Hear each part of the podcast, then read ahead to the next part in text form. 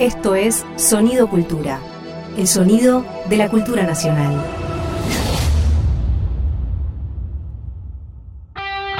Ahora Javier Trimboli y Julia Rosenberg en Un poco sucio, un programa de historia desprolijo, pero eficaz.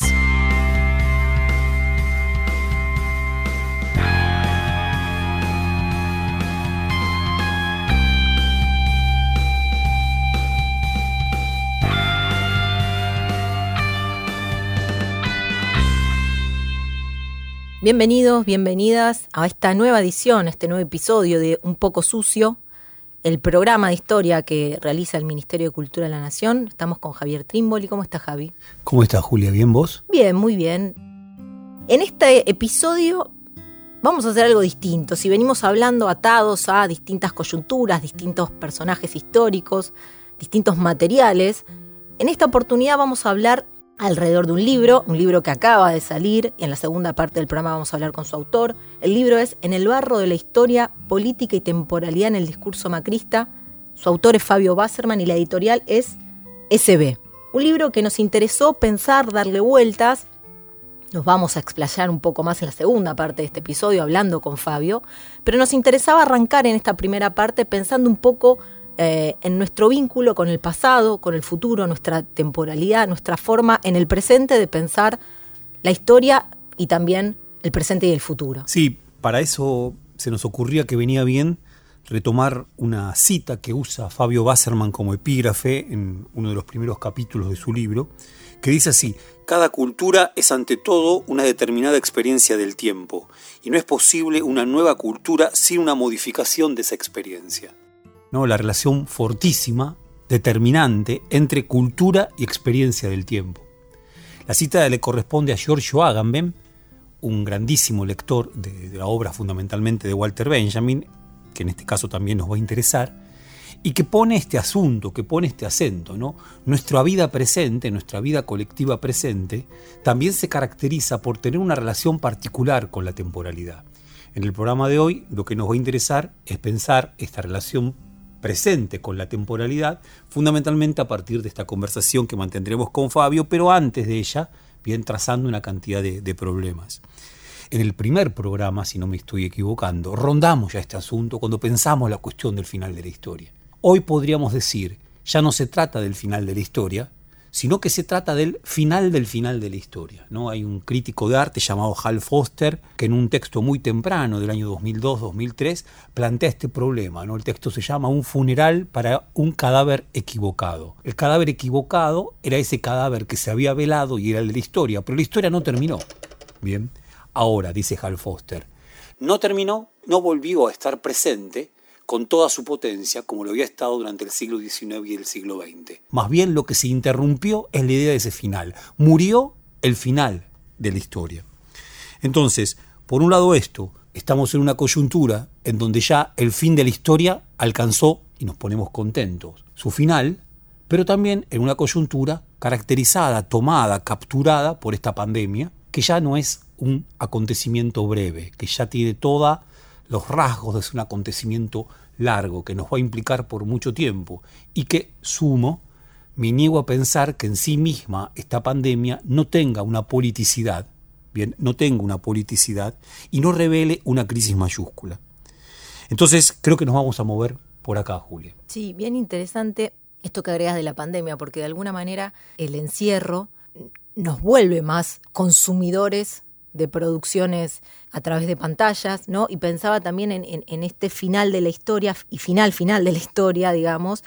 Me parecía interesante también traer, más allá de que después vamos a estar hablando de otras citas y otros autores, pero me parece que algo de, esto que estás planteando, Javi, en este primer momento, resuena a este libro que salió también hace 10 años, más o menos una cosa así, de este autor que se llama Reynold, eh, eh, Simon Reynolds, ahí está. bien, bien, bien. Eh, que se llama Retromanía, ¿no? Eh, y que es interesante porque de alguna manera también le está dando vueltas a esto, quizás por el otro lado, ¿no? Diciendo la gran cantidad de pasado que estamos consumiendo también produce algo sobre el presente. Quizás no como en el siglo XX, más bien diría al revés, produce un aplastamiento de ese presente, ¿no? Sí, sí, el texto de Simon Reynolds, no leí, dio, es un texto que vale realmente leerlo. Él tiene el tema de Simon Reynolds, es la música. Bien, hasta la década primera del siglo XX, la música y el rock permanentemente habían sido antenas hacia el futuro. Antenas que captaban sensibilidades que iban a venir y que se iban finalmente a constituir en el futuro. Lo fue con el primer rock y también lo fue con la rave, dice Simon Reynolds. Nuestra época es una época que parece no parar de citar al pasado y que no sabe cómo pensar algo propio del presente, menos aún del futuro. ¿no? ¿no? Es interesantísimo lo de Reynolds. A mí me interesaba, Julia, de manera muy clásica, comenzar esta conversación, aunque ya está iniciada, a partir de una cita del filósofo alemán Friedrich Nietzsche, bien, de una de sus primeros libros, 1874, una de sus consideraciones intempestivas, que tiene un nombre largo pero absolutamente revelador, sobre la utilidad y los inconvenientes de los estudios históricos para la vida. ¿Por qué decía lo de revelador? Nietzsche que no gustaba nada de que se hablara de él como un filósofo y prefería incluso que se pensara en él como un médico, no está demasiado preocupado en la esencia de la historia, sino en la utilidad. Y la utilidad para la vida. Bien. En ese libro, muy extraño y que para historiadores y historiadoras debería ser fundamental, no siempre lo es, eh, dice lo siguiente, insisto, de manera muy clásica. La palabra del pasado es siempre palabra del oráculo, lo estoy citando no podréis entenderla si no sois los constructores del porvenir y los intérpretes del presente. Por supuesto, con esta segunda persona del plural, ¿no? el vosotros. Lo que me parece muy clásico y al mismo tiempo también me animo a decir, pegado a ese Nietzsche, muy bello, es esta forma de articular tan armoniosamente pasado, presente y futuro. Solamente aquel que construya el porvenir y que interprete el presente va a poder entender al pasado. ¿no? La impresión es que es algo eh, como que va, va ligado, ¿no? de una mano a la otra. Lo diría ahora, discúlpame, con una cita de vuelta de Fabio Wasserman.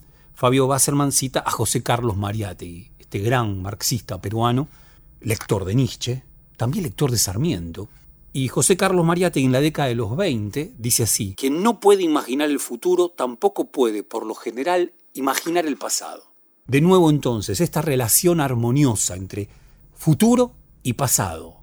Bien, aquel que está incapacitado para imaginar el futuro, para construirlo, no va a poder entender nada del pasado.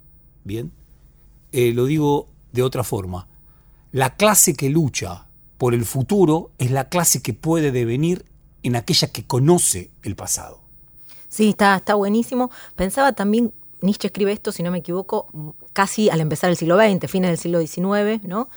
Cuando también ya hay de alguna manera una, discusión o, otra forma de pensar lo que los proyectos políticos, los que las tradiciones eh, de izquierda, si se quiere, a lo largo del siglo XIX habían propuesto. Estoy pensando en Marx, ¿no? Tomadas por la ilustración, de alguna manera, para Marx no había dudas de que era el futuro, el horizonte temporal a pensar, ¿no? Estoy pensando en el 18 Brumario, donde está esta famosa frase de hay que dejar que los muertos entierren a sus muertos, ¿no? Porque el pasado, en tanto tal, no importaba porque lo que importaba era ese futuro que se iba a construir, ¿no? Como de alguna manera Nietzsche está discutiendo también con esa mirada de la ilustración, si se quiere, en algún punto también hasta positivista, ¿no? De que lo que importa es aquello que está por delante, ¿no? De alguna manera me parece que Nietzsche en este libro también está pensando esa articulación con el pasado, también en discusión con, esto, ¿no? Sí, sí, creo que hay algo incluso de, cierto paralelo, ¿no? Marx escribe el 18 Brumario en 1850 y 1.52 y retoma esa frase bíblica, bien, dejad que los muertos entierren a los muertos, y a la vez esa frase parece resonar en el texto de Nietzsche que es del último cuarto, bien, del, del siglo XIX. Yo diría sí, ¿no? Y me gustaría plantearlo de esta forma. Si hay una relación necesaria entre comprensión del pasado, interpretación del presente y construcción del futuro, ¿bien? Esa relación necesaria, esa relación que se vuelve imprescindible, se sostiene sobre la base del encantamiento del futuro. El futuro es algo que está encantado y que hay que alcanzar. Para Marx, el futuro es algo que está encantado y que hay que alcanzar. Por lo tanto, bien vale dejar que los muertos entierren a los muertos. Llama a sacrificar el pasado, porque el futuro está encantado, porque hay un reino por venir, o un cielo por tomar, por asalto, en su caso, que invita a que se abandone el pasado. En el caso de Nietzsche, el futuro es la vida.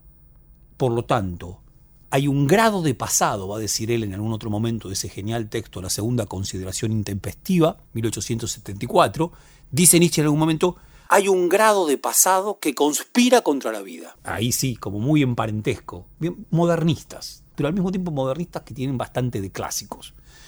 Eh, ahora, creo que es el gran tema, y para zambullirnos ya nuestra situación. Nuestra situación presente, este aquí y ahora, en buena medida existe a partir de la desarticulación de estos tres, ¿no? estas grandes, estas tres dimensiones temporales. La desarticulación de estas tres tareas, conocer el pasado, construir el porvenir, interpretar el presente. Esa desconexión en buena medida es la que constituye una parte no menor de este momento que tanto tiene de entrópico. Bien. Me gustaría decirlo, Juli, con un pensador interesantísimo, sociólogo, escritor mexicano. Generalmente, lo sabemos, a los latinoamericanos, a la hora de hacer teoría, incluso sobre la historia, se nos coloca de lado. La palabra de la teoría siempre es palabra, bien, que llega del, mundo europeo. Bien, en este caso nos interesaba traer tanto a Mariátegui como traer a Carlos Monsiváis, que en 1980, mexicano, dice lo siguiente: Hoy en México, lo que suele calificarse de sentido histórico, si vale una definición instantánea, la noción de pertenecer orgánicamente a un proceso de país o de clase, del que desprendemos nuestra visión de época, al que incorporamos nuestra responsabilidad ante el futuro, es actitud precaria o muy debilitada. Eh, me encanta esta definición del sentido histórico, pertenecer orgánicamente a un proceso de país o de clase. De él se desprende nuestra visión del pasado y nuestro compromiso con el futuro. Ahora, lo que dice Carlos Monsiváis es, si esto es el sentido histórico, hoy en México está por el piso. Hoy en México carecemos de él. Estamos en un poco sucio, estamos hablando en esta oportunidad de, si se quiere, algo más parecido a eh, una filosofía de la historia, un pensamiento sobre la historia, sobre la temporalidad, sobre el vínculo entre pasado, presente y futuro. Vamos a estar hablando en la segunda parte con Fabio Basserman alrededor de su, de su primer libro. Pensaba, Javi, respecto a esto que venías diciendo, bueno, acá Monsiváis tira una pista de alguna manera, ¿no? ¿Cuándo es que se desarticula? ¿Cuándo se produce esta desarticulación entre pasado, presente y futuro? Pensaba lo de Fukuyama, ¿no? Que es tan criticado por Chanta, el fin de la historia, ¿no? Pero que sin embargo, efectivamente, eh, hay algo en esa formulación, en ese texto de él, que el texto es más malo que la idea, me parece. Em, pero si no hay un clima de época o hay algo que, esa, que esa formulación que él, que él escribe a, fines de la década de los 80, que de alguna manera permite pensar eh, en esta desarticulación, eh, que obviamente tiene que ver con el derrumbe de los socialismos, que obviamente tiene que ver con eh, cuestiones de, la política real, como se, se, suele decir, ¿no? Pero quiero decir, se puede pensar que entre los 80 y los 90, la primera década del siglo XXI podemos ubicar esta desarticulación entre pasado, presente y futuro que por lo menos durante el siglo XIX y el siglo XX estuvo tan, tan articulada, digamos. Totalmente. Sí, yo creo que es una enorme pregunta. Es una enorme pregunta por qué se desencantó el futuro. ¿no? ¿Qué fue lo que llevó a que el futuro se desencantara? A que por lo tanto también esta relación orgánica, Hobsbawm Eric Hobsbawm en inglés también tiene una definición muy importante a propósito de esto, tardía de 1994, donde también piensa la cuestión de lo orgánico en la relación pasado, presente y futuro, que también está roto, ¿no? que también está rota esa relación, ¿no? coincidiendo con, con Monsiváis. es un gran tema pensar por qué el futuro se desencantó.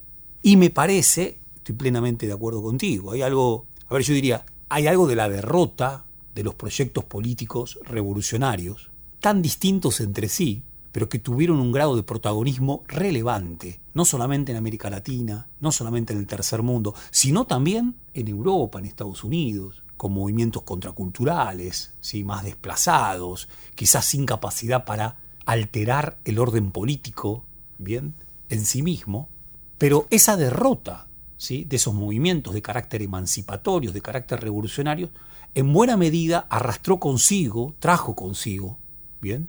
Este desencantamiento del futuro. Me parece que ahí hay un, un grandísimo tema, ¿no? Hay una grandísima cuestión que para Fabio Wasserman, vamos a conversar con él en unos minutos, en un poco sucio, Fabio Wasserman dice así, la tradición de izquierda se caracterizaba por su enamoramiento en relación con el futuro. Para decirlo fuera de la tradición de izquierda, porque Roberto Art no era de izquierda, pero estaba convencido de que el futuro nos pertenecía y que en todo caso por la prepotencia de trabajo nos pertenecía. Pensamiento crítico de Art, imposible decir que era enteramente de izquierda, pero pensamiento muy crítico y fantástico. Las tradiciones de izquierda siempre estuvieron volcadas hacia el futuro. Y dice Fabio Basserman, ha pasado algo raro. Es la derecha la que empezó a hablar del futuro. ¿Y lo otro qué? Da ganas de discutir un poco acerca de qué entiende por izquierda y qué hablamos de izquierda y qué pasa con lo nacional popular. Sí, ¿y qué es ese futuro que propone eh, la, derecha? ¿no? Si efectivamente es un futuro, porque ahí es interesante también lo de García Linera que traíamos en el primer episodio un poco sucio, donde García Linera parece discutir la idea de que incluso hoy por hoy el neoliberalismo sea capaz de proponer alguna idea de futuro. ¿no? Pensaba también en Mark Fisher, este otro eh, británico que de alguna manera propone también la idea de que en el presente el único horizonte es el capitalista y que de alguna manera al no haber una alternativa posible a eso, bueno, tampoco es fácil pensar disputas y conflictos que permitan avisorar un futuro. Y pensaba también cuánto de eh, el futuro que pensaba Art, el futuro del principio del siglo XX, no tenía también un sueño respecto de la tecnología, de la técnica, la capacidad de, la modernización de eh, determinados eh, dispositivos e incluso del sistema productivo. ¿Cuánto de eso hoy en el siglo XXI nos muestra que el resultado de eso no es un futuro mejor para la humanidad, sino muy por el contrario, estamos encerrados en nuestra casa por una pandemia eh, producto de la sobreexplotación y un mal uso de la técnica, si se quiere. ¿no? Entonces pensaba cuánto también no hay una decepción de ese sueño que en algún momento hubo respecto de la técnica eh, y la tecnología. ¿no? Totalmente.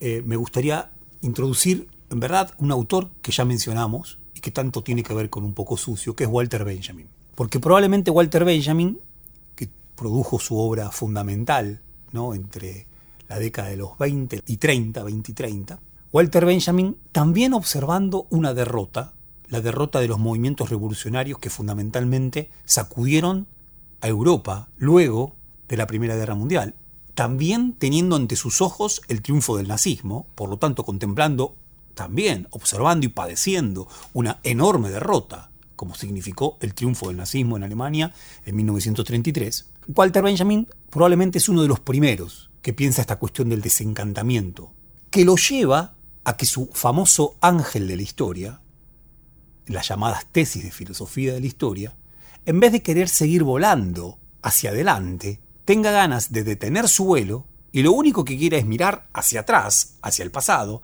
para recomponer lo que el viento del progreso destruyó. Bien, lo que el viento del progreso destruyó. Quiero decir, para Benjamin hay que abocarse al basurero de la historia. Para Benjamin hay que ir a la historia aún sucia y más aún si está sucia para encontrar en ella la posibilidad de hacer justicia con el pasado. Digo esto ¿por qué? porque a mi entender, en buena medida, aquellos que, que confluimos en este momento nacional popular, en la Argentina y en Latinoamérica, tan en pelea, tan en disputa, tan impulsada, confluimos con una mirada que se puede colocar bajo el nombre de Benjamin, en esta inquietud nueva que se abrió por el pasado, ¿bien? Y esta suspensión del futuro. Hacemos un cortecito y volvemos para seguir hablando de todo esto con Fabio Basserman. Nos vamos escuchando todo un palo de Patricio Rey y sus redonditos de ricota.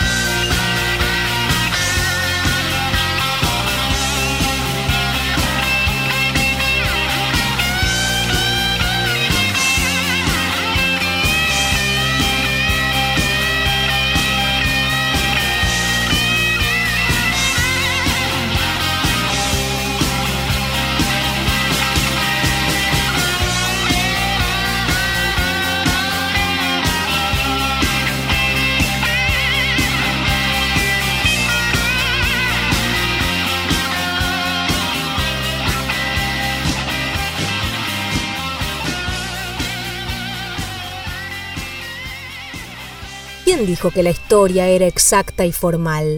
Javier Trimboli y Julia Rosenberg hacen Un poco sucio, un programa de historia tan desprolijo como eficaz. Seguimos en un poco sucio, como veníamos anticipando. Estamos en comunicación con Fabio Wasserman, autor del libro En el barro de la historia, política y temporalidad en el discurso macrista, libro que acaba de salir. Fabio, ¿cómo estás? Hola, ¿qué tal? ¿Cómo estás, Julia? Bien, ¿vos? Muy bien, muy bien, gracias. Bueno, queríamos conversar un poco eh, acerca, primero que nos cuentes cómo fue eh, la cocina, la idea del libro, cómo te surgió, cuánto tardaste en escribirlo, si te fue complicado. Vos sos un historiador que se dedica fundamentalmente a la primera mitad del siglo XIX y acá decidiste escribir algo eh, en una temporalidad muy otra, muy actual.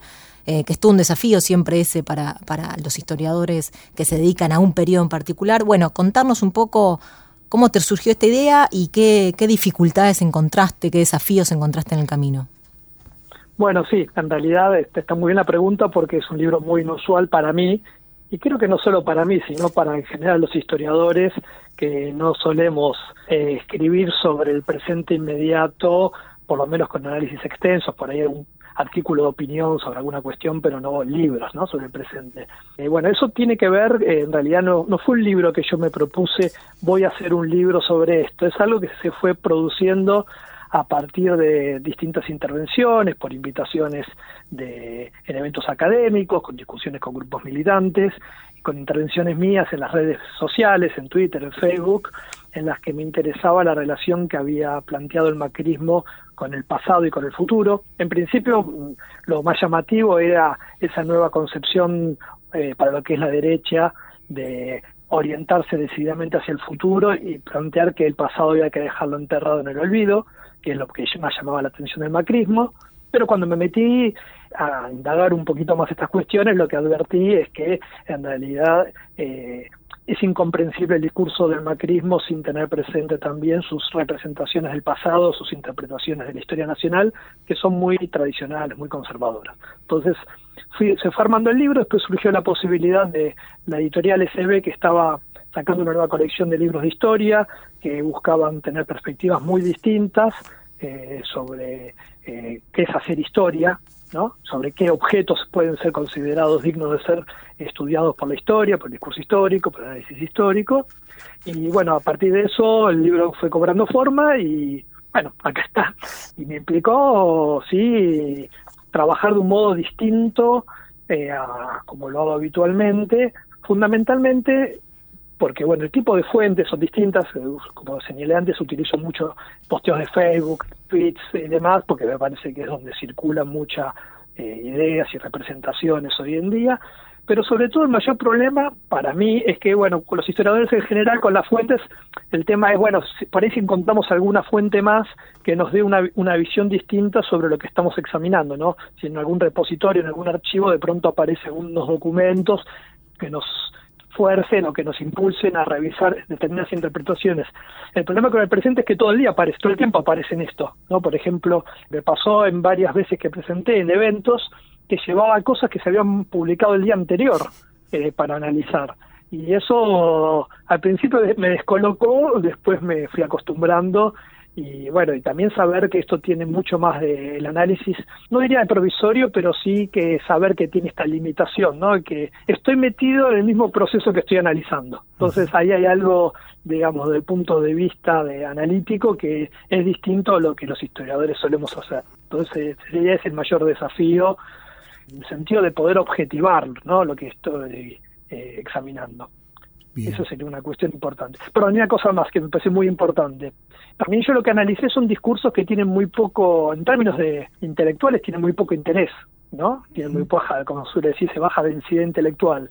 Pero yo lo que decidí, que me parece que es muy importante, es tomármelos en serio, porque me parecen que son el emergente de un estado de cosas de la sociedad, ¿no? Porque es muy fácil tomar alguna de estas cosas y decir, bueno, dice cosas sin sentido, irrelevantes, y sin embargo tienen sentido y son relevantes. Eso me parece también es otro de los desafíos que tuve. Sí, eso eh, se, me parece, Fabio, cómo estás bien, que se destaca muchísimo en tu libro, ¿no? El hecho de, de trabajar con un, con un archivo muy distinto, muy inusual, muy efímero, ¿no? Con todo lo contradictorio que tiene la palabra archivo con la palabra efímero, ¿no? Sí, Sí, sí, sí, Y también hay otro tema, que es que yo no, es que me puse a revisar lo que se escribe en Twitter, en Facebook, como si yo no participara de eso. Eh, de hecho, traté que en el libro, sin que esto afectara la interpretación, puse un guiño en medio del libro porque incluí un posteo mío de Facebook eh, diciendo bueno yo también participé de algún modo de esto no no eh, si bien el libro está escrito en exterioridad a,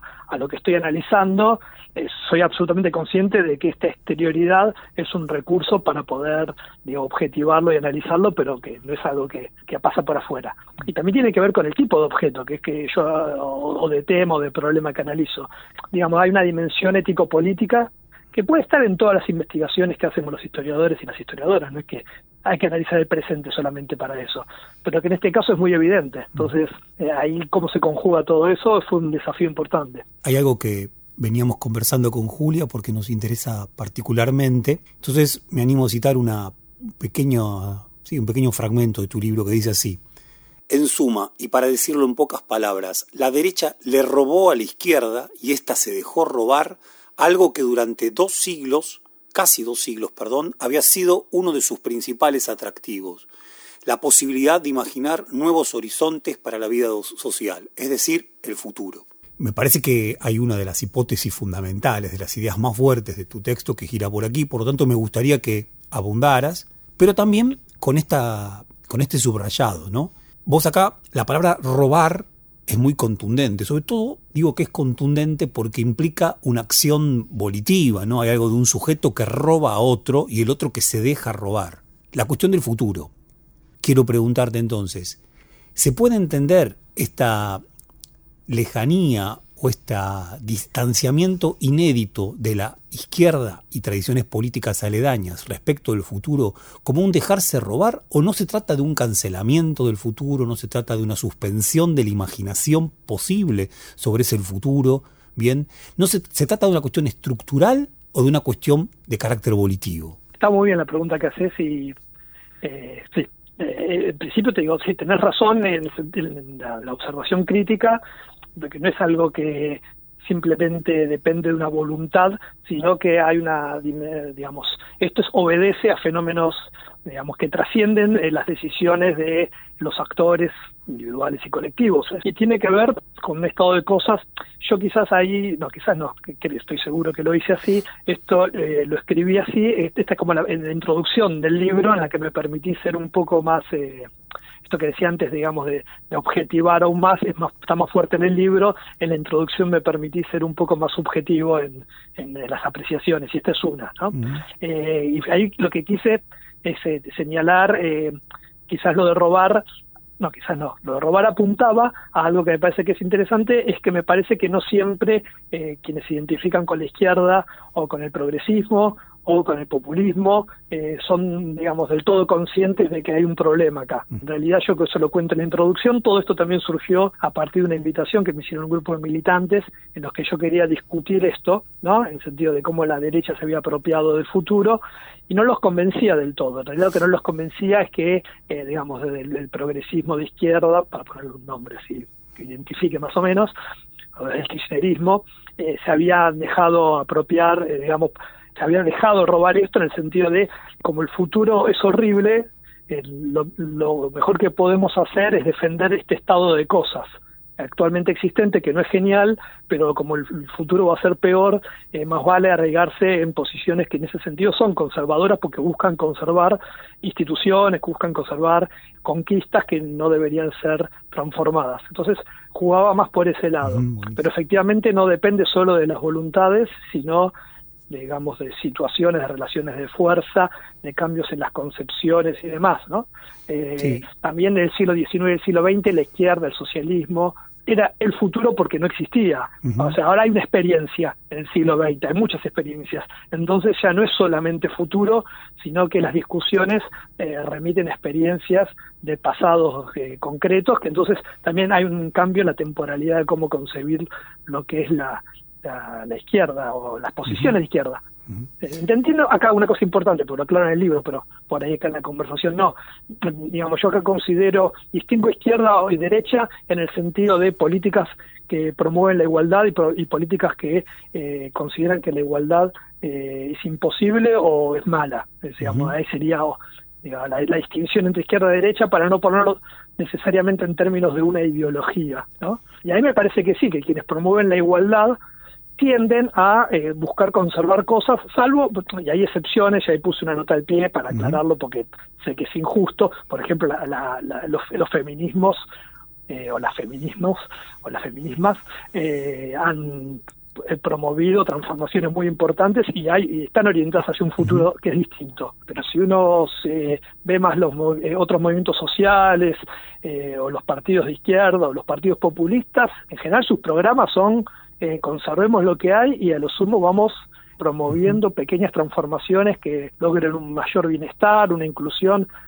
No, lo estoy desvalorizando esto, eh, no, no, desvalorizo para nada esta, uno podría decir estas posiciones más reformistas o, de pequeños cambios, porque efectivamente las relaciones de fuerza en América Latina evidencian que incluso un pequeño cambio puede promover conflictos muy importantes, ¿no? Pero me parece que está bueno traer a la discusión esta cuestión sobre eh, cómo mira las distintas posiciones políticas hacia el, pasado, hacia el pasado, hacia el futuro.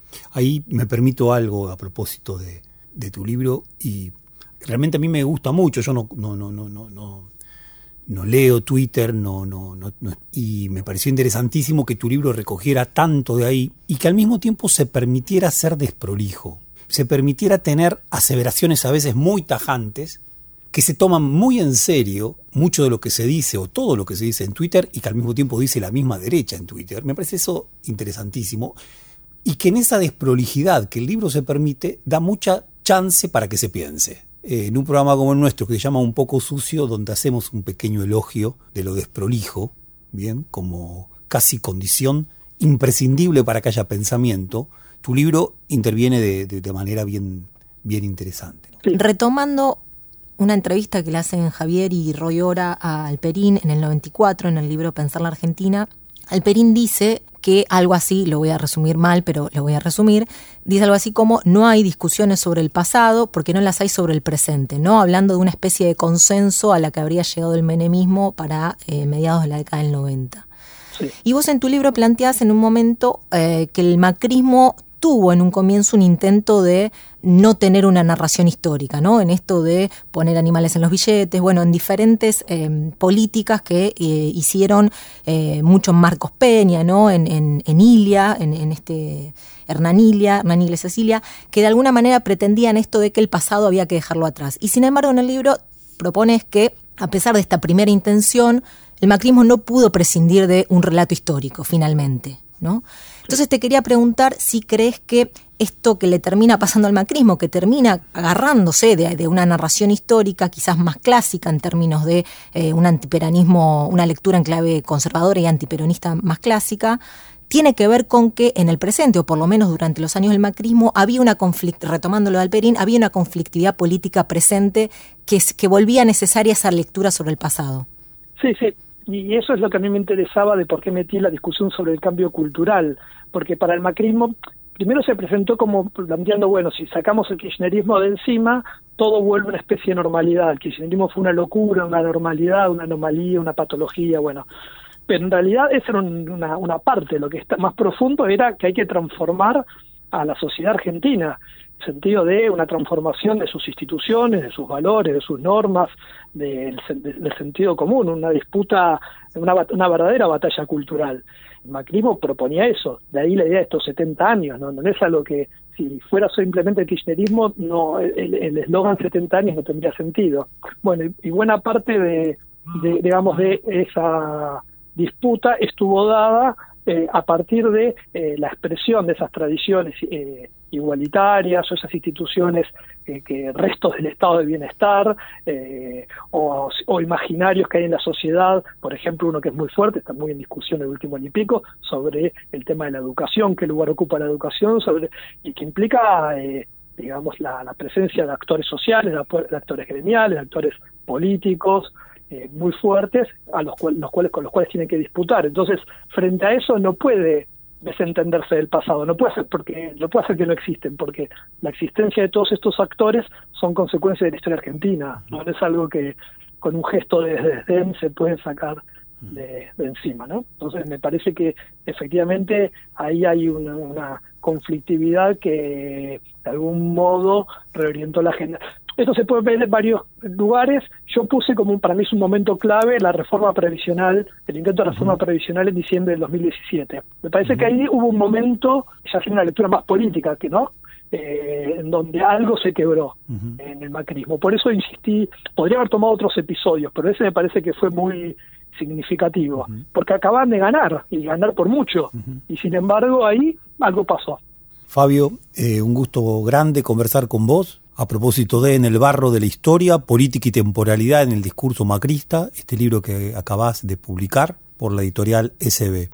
Así que bueno, te mandamos un abrazo y seguramente conversaremos pronto nuevamente con vos. Un abrazo. Bueno, un abrazo y muchas gracias. ¿eh? Chau, chau, Fabio. Un poco sucio. Javier Trimble y Julia Rosenberg en un programa de historia desprolijo. Me parece que fue bien interesante esta conversación con, con Fabio Wasserman. Y sin duda este es un tema, el de nuestra situación actual, presente y la temporalidad, que claro, atraviesa toda nuestra lectura del pasado. Está presente en cada uno de nuestros programas. Abordemos un tema o abordemos otro. La diferencia es que en este programa decidimos pensarlo de manera directa, ¿no? en estos minutos que tenemos y que siempre parece que nos quedan cortos. Me gustaba entonces traer algo que hace muy poquito planteaba en un podcast realizado desde el Centro Cultural Kirchner y Patria Mía, un intelectual, militante, venezolano, que fue ministro de Comunas y Movimientos Sociales de Venezuela y también fue ministro de Cultura de Venezuela, Reinaldo Iturriza. Reinaldo Iturriza dice que cuando triunfa Chávez en las elecciones de 1998 y empieza a llevar adelante sus primeras políticas, para él, joven y tantos otros jóvenes que estaban al margen de la sociedad, que estaban por fuera, que no contaban, que no tenían futuro, de repente el futuro se abrió. De repente el futuro se abrió. Y me parecía muy maravillosa la imagen, en buena medida también porque uno recordaba su año 2003, quizá también su 2001, y esa impresión de que había un futuro que estaba cancelado y que de repente se abre, ¿no? De repente se abre. Empezábamos con esa cita de, de Giorgio Agamben, ¿no? La relación que tiene cada cultura con el tiempo, y la imposibilidad de que una cultura cambie si no cambia su relación con el tiempo. Y el tema es cómo cambia. Y ahí me parece que hay algo muy lindo otra vez de Walter Benjamin. ¿no? Walter Benjamin dice que en la tradición judía es imposible saber lo que trae el futuro en su despliegue. No solamente imposible, es, está interdicto tratar de adivinar qué tiene el futuro en su regazo. Sin embargo, dice él, cada instante puede ser la rendija por la que aparezca el Mesías para interrumpir y producir algo nuevo, bien, en la vida humana. Y uno dice, ¿qué es el Mesías? Y uno diría, y claro, son las multitudes. Hoy, me da ganas de decirlo así, son las multitudes. Son las multitudes en sus movilizaciones. Es el 17 de octubre del 45. Es el 19 y 20 de diciembre. Es octubre del año 2019 en Chile. Bien. Es la guerra del agua y la guerra del gas en Bolivia. Y lo que luego da potencia para que haya reformas profundas en una sociedad.